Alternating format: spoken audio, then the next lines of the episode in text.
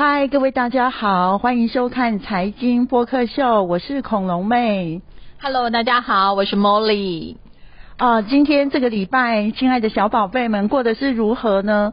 啊，其实呢，最近的投资来说，我真的就是大喜三温暖哦。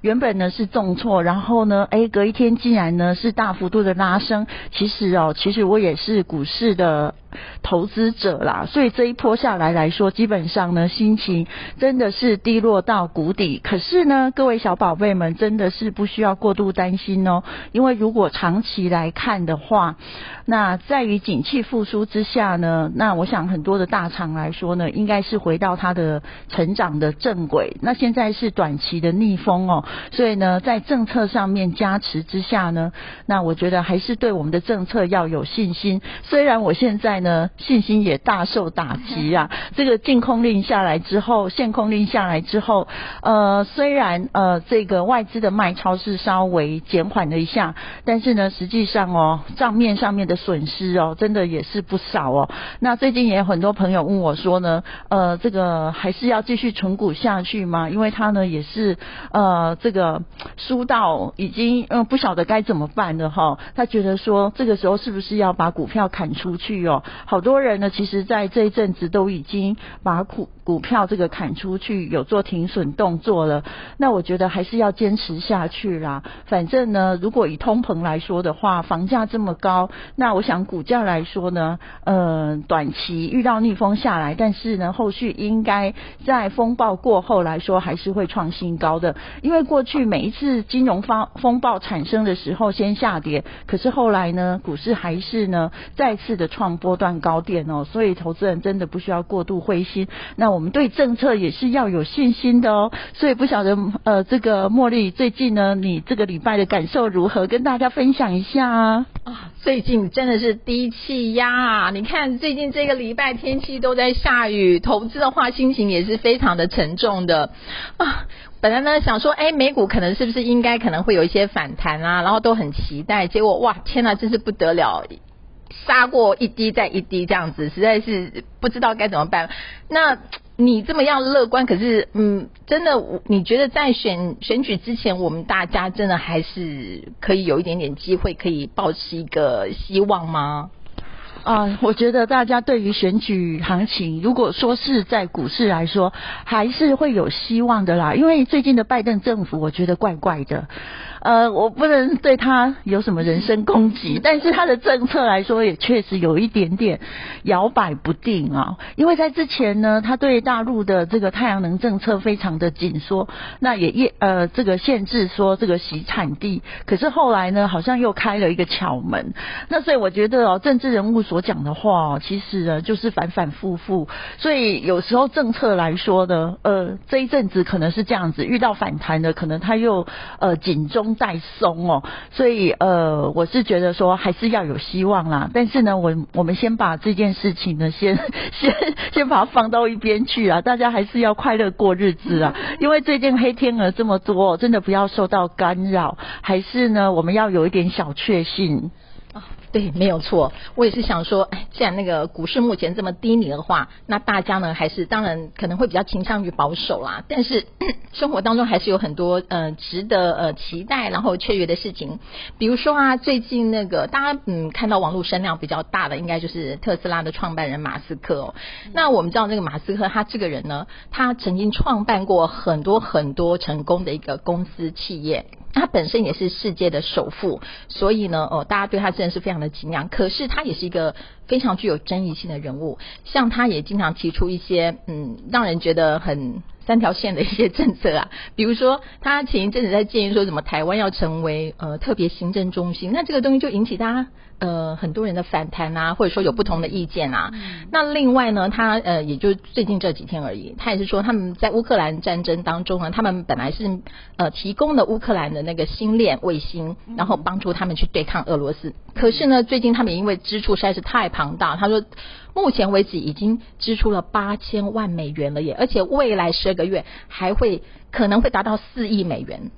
所以这么大一笔的支出啊，是他们现在已经打算可能会取消对于那个乌克兰的免费的卫星星链的一个支援。不过，即便如此哦，他们还是最近有传出非常让人雀跃的好消息，那就是在这个九月三十号的时候呢，在特斯拉的 AI Day 里面呢，他们推出了人形机器人。嗯，呃，其实呢，这个马斯克他的。推特啊，我也有在做追踪哦。呃，我觉得马斯克他是一个企业主，讲出了企业主的真心话。如果今天我是一个国际型一线大厂的话，呃，对于俄乌战争或者是两岸情势来说，基本上我对他的看法，呃，也算是也是可以呃表示某一个程度的支持啊啊，或许大家要骂我了。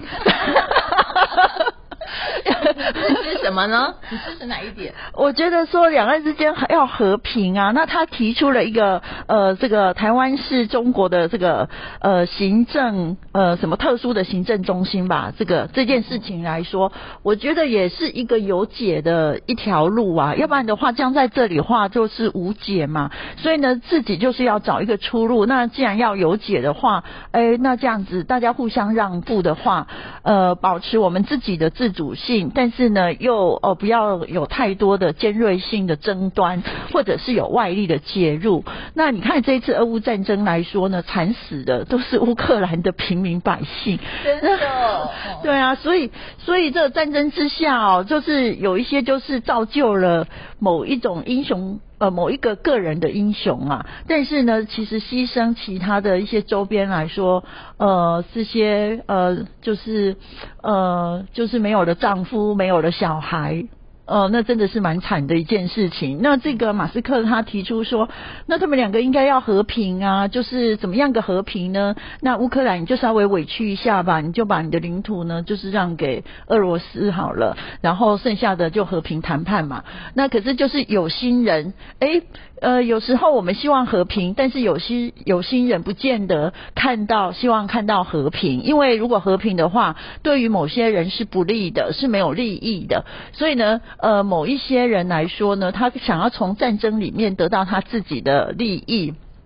所以呢，就牺牲了很多人。那马斯克来说，我觉得他的这个想法应该是很多很多现在企业主的想法，只不过很多企业主不敢讲真心话，他很敢讲真心话，这是我非常佩服他的地方，所以我给他按个赞啊。所以呢，我就来彻底的研究哦最近这个呃特斯拉啊 CEO 哦创办人马斯克，他现在呢哈就是发表他的人形机器人。那我觉得他所发表的人形机器人来说非常的有趣，那主要是因为它是人形人的形状，而不是呢一般我们所看到的什么机器手背啦，或者是设计的很丑的啊，就是就是像动物一样的那一种。所以，所以它既然是人形的话，表示说，哎，看起来是有温度的哦。所以跟这个电影上面的一些呃这种科技未来感哈，这种呃，我觉得是可以啊，呃呃，就是有一个期望在。那这个机器人来说呢，其实它在一九七零年的时候呢，呃，在日本哈，就是已经诞生了世界第一个人形机器人。所以呢，马斯克的这个人形机器人来说呢，也不是首创的，其实日本早就已经经。有了，那这个第一代的人形机器人来说呢，在日本产生哦，它的行走一步大概需要四十五秒，步伐呢也仅有十公分左右，那身形非常的巨大，也是非常的笨重。但是呢，如果以这个一九七零年来看的话，当时的技术已经是震惊了全世界哦。那人形机器人来说呢，呃，基本上会给大家有一个想象空间，那基本上都是先在影剧上面。啊，电影啊，或者是漫画啦，呃，因为像那个变形金刚有没有？它也是那个机器人的一种嘛。好，或者是动画，或者是在游戏产业里面都可以看到。比如说呢，在一九五二年的日本里面的原子小金刚，哎，这个大家应该呃就是耳熟能详哦。那再就是一九八二年在美国的 AI 人工智慧，在一九八四年的美国的魔鬼终结者里面哦，就是人跟机器的好像是呃这个结合在一起喽。那一九八四年日本的七龙珠哦，这里面。也也有个这个机器人的一个呃角色出现哦，在一九八七年日本的洛克人系列，还有二零零八年日本的我的机器人女友，那这些都已经呃这种话题应用在呃电影啊、好漫画里面，还有二零一八年韩国里面你也是人类吗？或者是二零二一年香港的智能爱人哦。哦定做一个完美的他，呃跟这个机器人谈恋爱，不晓得有没有这样的一个憧憬啊？哦，讲到这个电影哈，它那个上面出现的机器人，其实我其实心里面还有蛮多阴影的，因为我对机器人其实有一种恐惧感。那可能是因为当初曾经看过那个嗯，史蒂芬斯皮伯他的导演的 AI 人工智慧那一部片，然后包括机械公敌，那里面呈现的都是很大批的机器人，呃，触目所及，哇，机器人比人类还要多，而且呢，他们都非常的。呃，算理智嘛？然后所以呃，总觉得面对人人类面对他们的时候，其实是受到很多的威胁。然后可能所谓的那个数量太多了吧，我有那种密集的恐惧症。所以呢，看到他们数量那么多的时候，其实我心里面其实会有一点点害怕的。然后我就哎，没想到这样子一年一年的，现在好像我们的世界也即将可能会呈现那样的一个状态，就是机器人可能搞不好未来会比人类还要多。那所以。我我其实 心里面是又期待，然后又有一点点害怕的。那我不知道那个特斯拉他们这次推出的机器人到底是一个什么样子的一个样子呢？那个龙龙，你可以帮我们介绍一下吗？嗯，好的。关于机器人来说，大家都知道，我在之前就已经讲过，说我立志要当一个躺平族。怎么就是很想的期望，就是就是很想要轻松赚钱的意思就是了，就是哦，我不想要太努力的工作，然后呢，呃，就是呃穷尽一生，然后就是工作，然后薪资水平就是这样，那这样子的话，呃，大概能。我的一生呢，大概算一算，大概可以赚多少钱，我都可以算得出来。所以呢，我就是呃想说，想尽办法呢，呃，能不能够在投资理财这一条路上哦，就是呃轻轻松松赚到钱啊。可是呢，我放后来发现哦，这个真的就是运气的成分很多啊。如果是在一个呃大家都很繁荣的这种。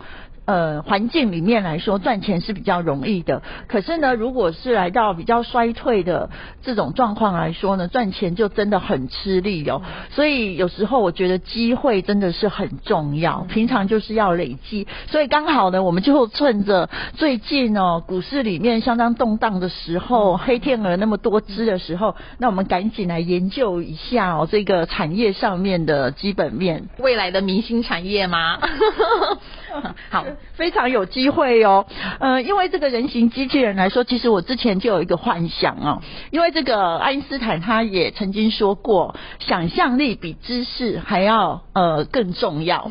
嗯，对，所以对于未来要具有想象力。然后呢，当然你一开始的时候呢，不见得是对或者是不对，好也没有对错。但是呢，你起码先做了，做了之后呢，你再来做一个调整哦。那我觉得其实这个想象力来说，对我来说。说非常的受用，因为有很多在当下不晓得如何去抉择的时候呢，那我就可以先想一个愿景，那从那个愿景再来回推，说我现在应该要做什么事情。那所以马斯克他的这个人形机器人来说，我对他有一个幻想，这个幻想就是说呢，哎，我在家里面躺着，但是呢，他在帮我出去工作赚钱。真的有这种事吗？哎，我想马斯克他可能呃，这个人形机器人来说，有可能就是哎，应用在这个生生产啊，哦，或者是制造上面来说，对于一些无聊的工作或者是危险性的工作，可能是的。但是电影里面曾经有那种所谓的哎，在家里面呃，怎么工呃躺在那边，但是呢呃，他的分身。就是在外面活动，然后帮他去做一些事情哦，去办事情。那也许现在听起来觉得好像匪夷所思，但是想一想说，也有可能未来以后就可能会有实现。嗯，但是那个时候可能人脑可能四肢都萎缩了，只剩下大脑很很大，因为你就用你的这个呃呃脑筋，就是你的脑波哈，可能去控制。像现在那个手机好像也是可以这样子，用眼球有没有？眼球那个转动去控制手机的呃这种开关等等，它的一些运用。那未来来说呢，哎也有可能哦，就像那种呃什么 VR 啦那种头戴式的装置，那你。只要那个到戴上去之后，你可以控制呢你的一个人呃人形机器人去做什么事情。但是呢，这个好像是只是我的想象力而已。那现在还没有做到这么样的呃精细的程度哦。那这个马斯克他是表示说呢，呃，这个人形机器人来说。就是以这个呃特斯拉延伸自驾车的这种概念开发出来的，那它的名字叫做呢 Optimus 哦，那它 Optimus 的外形现在跟大家介绍一下，就是它拥有双足人形的外形，双足人形，一般的机器人来说呢，基本上都很笨重，它下面不是。不是像人类的脚，而是像那个两根柱子大大的，像那个无敌无敌铁金刚或者是那个变形金刚，有没有？都是四四方方的。可是呢，它在这里的造型呢，就像人的脚，就是有五五个脚趾头这样子，跟人差呃差不了多少。那全身有四十个电机的关节，那十二组在上臂，十二组在手腕，所以它可以流畅的做出一些细致的手部动作。那呃，它的影片里面介绍的时候呢，它可以呃帮忙浇水，好像做一些家务事吧，帮忙晒衣服。嗯，我想对家庭主妇来说，应该是有很大的帮助。所以莫莉来想，呃，不是，呃，莫莉来想想看，嗯，有什么样的帮助？你你刚讲了一个 愿景啊，让大家都非常期待，就是他可以帮我们大家赚钱。如果真的可以做到这样的话，那真的是太棒。我想大家都会也同时同声的欢呼吧。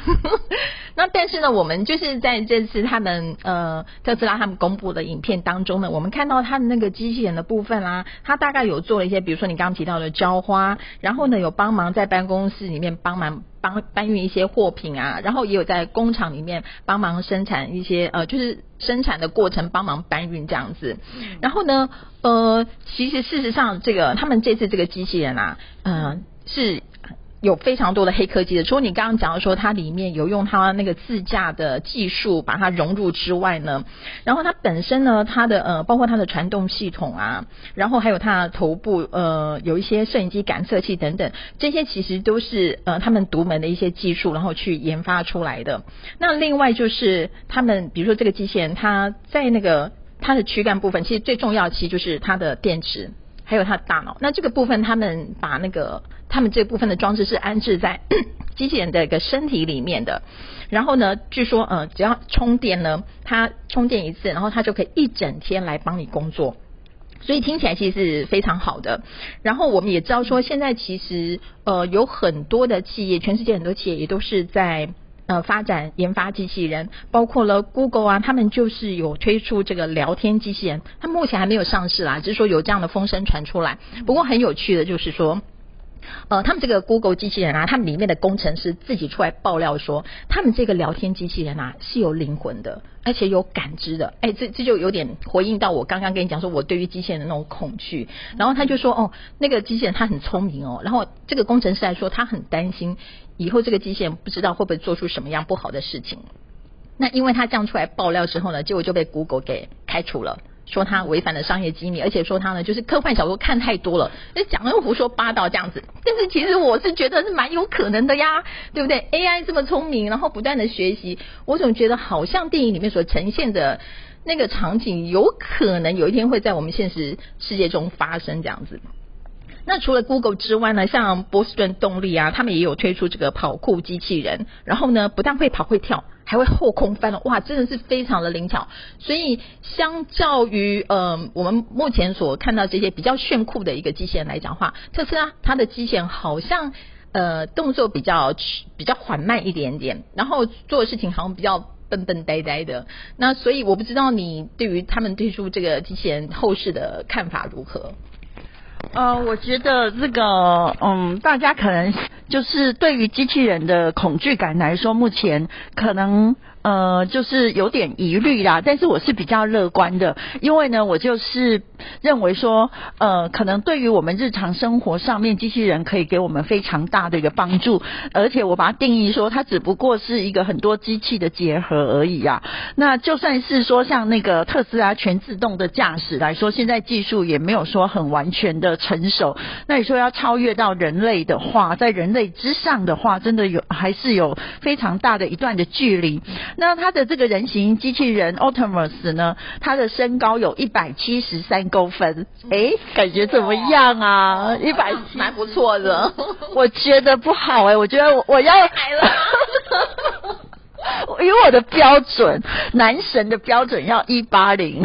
他不是为了，他不是他的目标不是男神，他是为了帮我们做事情。他太高的话，怕那个会撞到屋顶啊，撞到 哦，他家具是不是不太方便呢？哦，对，说的也是哈。对，他是要做事的，不是要赚钱的，赚钱的。身高一七三，体重五十七公斤，哎，这样子算蛮标准的。但是在我想来是有点瘦小啦。那手部负重十公斤。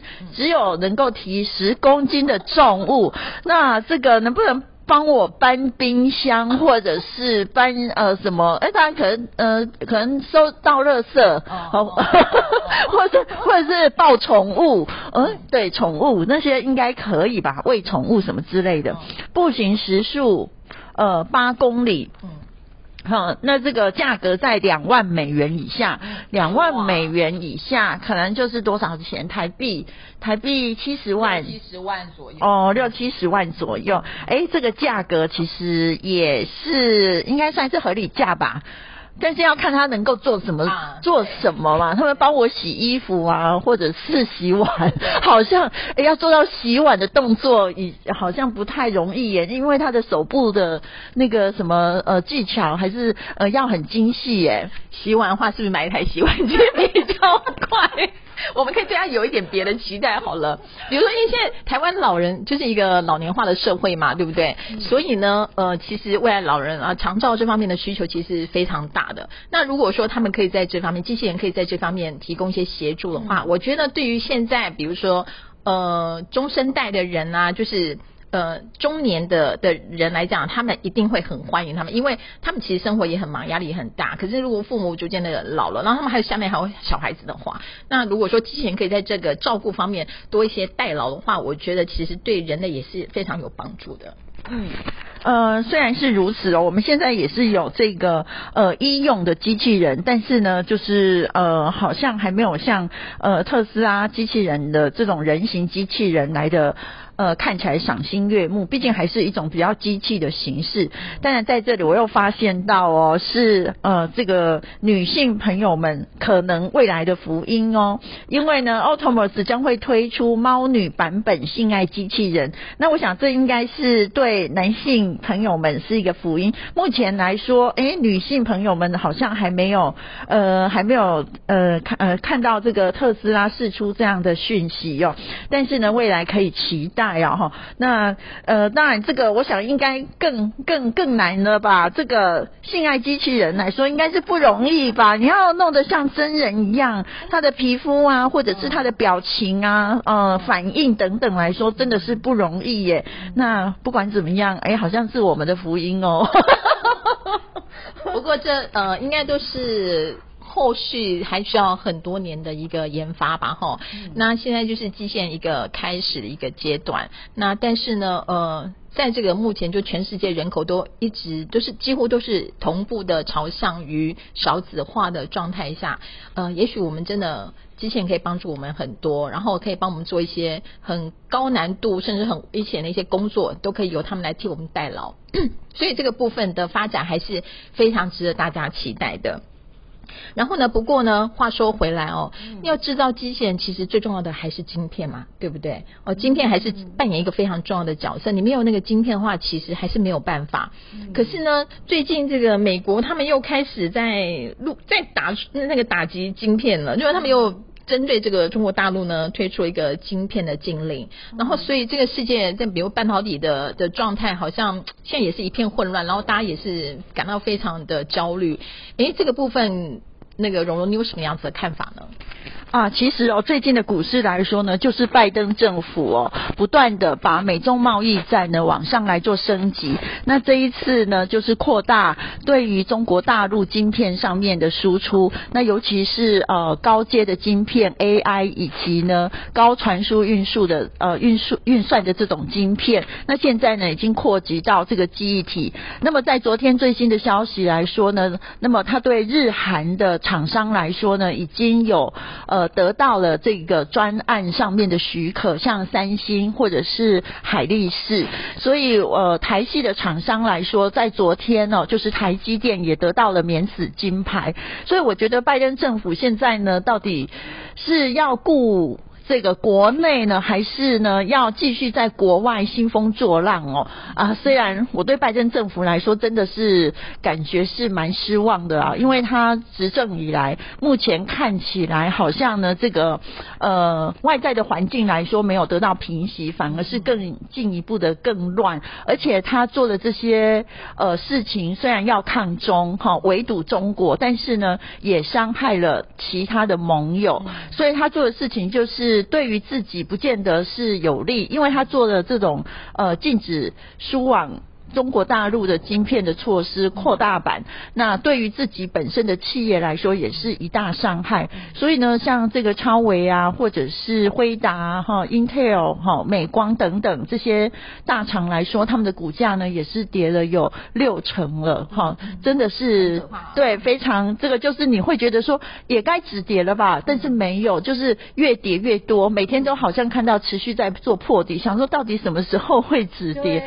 对，就会想。说这个好像是金融海啸来了吗？嗯，好，所以呢，我想最近的投资人应该都很感觉痛苦啊，不是说只有一般的投资人在股市里面，我想各行各业呢，现在都已经尝到这种紧缩货币政策的那种感觉。那之前也有提到说，美国联准会可能会呃这个误判哈，就是。这种暴力升息，那使得经济是呈现倒退的。那当然，它现在呢，呃，在昨天呢，看到美股还是在重挫，大家好像又回过神来了，就想说，哎，通膨这么高，那十一月来说，那联总会可能又要暴力升息三码了。那所以，呃，这个股指数来说又往下了。所以我觉得这一次的。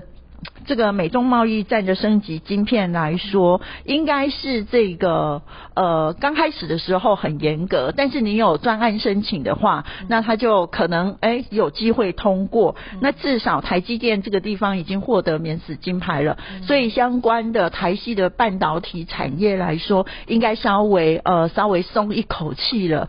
好，之前就。因为被误杀的还是什么的，应该呃这几天来说，应该稍微会谈一下了。那至于说这个呃特斯拉机器人里面呢，我们刚才提到哦，就是一些电池啦，好有一些呃什么美骑马康普哦，我觉得还是有机会的。那另外呢，比较强势的像呃台达电啊，或者是上银啊这两档也是有机会的，但是现在都只能看长线了，因为短线上面来说，外在的环境真的是。呃，太不友善了，对，所以基本上就只能放长线钓大鱼了。所以这是给大家做个参考，因为最近呢，呃。在股市的投资来说，真的也是令人感到很很难过啊。那如果说你每天盯着的话，那那真的是让自己心情不好。那与其这样的话，不如呢，我们就是做做一些可以小确幸的事情，来研究一些基本面，或者来看一下呢，呃，这个特斯拉现在的状况如何，或者是马斯克他现在的言论。他现在言论，我想就是现在基本上社会大众希望说暂时获得平静嘛，因为这。这世界上就是你平静太久了，大家就想要来闹一下，就是哦，感觉很刺激啊，冲突感哦，就是有有有吵，好像就可以得到什么好处。可是呢，吵久了，大家也累了，也疲倦了，所以也希望能够回复到一些平静、岁月静好的生活。确实哦，就是嗯，因为连续。差不多三年的一个疫情啊，然后加上整个经济的一个转变，其实我觉得这三年大家日子，大部分人日子都不是很好过啦。那好不容易现在疫情似乎有点点比较要趋向于平静了，所以其实我们真的很希望，就是接下来呢，整个世界大家都可以一起，就是比较和平，然后大家共同努力哦，那么真的是。真正的做到一个地球村，就大家都是好朋友，然后彼此互相的帮助。我觉得这样子才是人类真正的福祉啊。那这样，比如说包括说，呃，全世界将要推动的，比如说呃，绿能啊，然后一些呃，关于气候变迁的一些一些那个进展等等，这些也才有办法能够很顺利的去进行。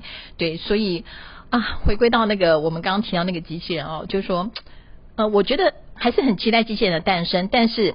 一样，就是像对人类的期待一样，希望呢这些机器人都是很良善，然后很正面，然后可以跟我们人类这样和平共处的。那蓉蓉你怎么看呢？呃，我是希望马斯克呢有机会可以去选美国总统。我现在更疯狂，我现在好怀念川普哦！我希望川普赶快回来，因为他想，因为川普总统的话，他之前真的很顾股市，哎，很注重投资，哎，那现在拜登上台之后，哇塞，真的就是一路往下探了。我就觉得很怀念之前的川普，以前觉得川普实在是太疯狂了，现在觉得说哇怀念他，要不然的话，马斯克他现在上来呃竞选美国总统，我也觉得很好，因为。他也说出了这个企业主的真心话，就是要怎么样呃有一个冲突之下的一个呃沟通管道，因为你总不能一直硬碰硬嘛，这样也不会有好事发生啊。所以呢，就是一定要有一个人妥协，两方面都妥协啦，就是也不能另外一方面吃人够够嘛。那两方面都妥协，都可以共创双赢的话，那我觉得很好，战争可以结束。那我们呢也不需要一天到晚呢都可能要被推向战。争，因为之前有那个高盛的对于两岸之间的风险评估，整个的风险往上拉升到八十了，他们的指数最高是一百，最低是零。那我们呃被评估在八十，然后这些外资认为说，呃台湾就是呃可能准备要发生战争了，我们自己不害怕，可是人家外资早就先闹跑了啊，他们都很害怕，而且我们自己不知不觉，不是我们要不要打的问题，而是呢美国要不要。让我们 就不要让我们战正场的问题，因为这已经不是不是我们能决定的。你看乌克兰，他现在搞不好他美国就是在支持他，就说你不能和谈，你就是一定要继续的打下去，搞不好就被挟持。这是我的预测啦，好，这是我的想法啦，并这是勇敢的说出来。对，如果你们有意见的话，欢迎大家在在下面回复我。对哦，其实那个呃。俄乌战争一开始的时候，大家大部分人其实都是完全的力挺乌克兰的。但是随着时间的递延之后呢，慢慢的，好像大家对于这个背后的这个老大，这个美国，那开始也产生一些很有一些不同，大家都有各自不同的想法啦。啊，但是不管怎么样了，就是。希望那个老天爷保佑我，我们这整个世界，希望我们这个地球能够非常的平安，然后很很健康，然后大家都很幸福快乐这样子，然后这样也许之后就可以很顺利的衔接马斯克要把我们大家带到那个火星上去生活这个目标。好，那今天呢时间上也差不多喽，呃，我是 Molly。我是恐龙，如果大家有什么意见的话，欢迎呃大家留言哦，我会看到大家的留言，一一的回复大家哦。所以今天节目到此结束了，好，下次见喽，拜拜，拜拜。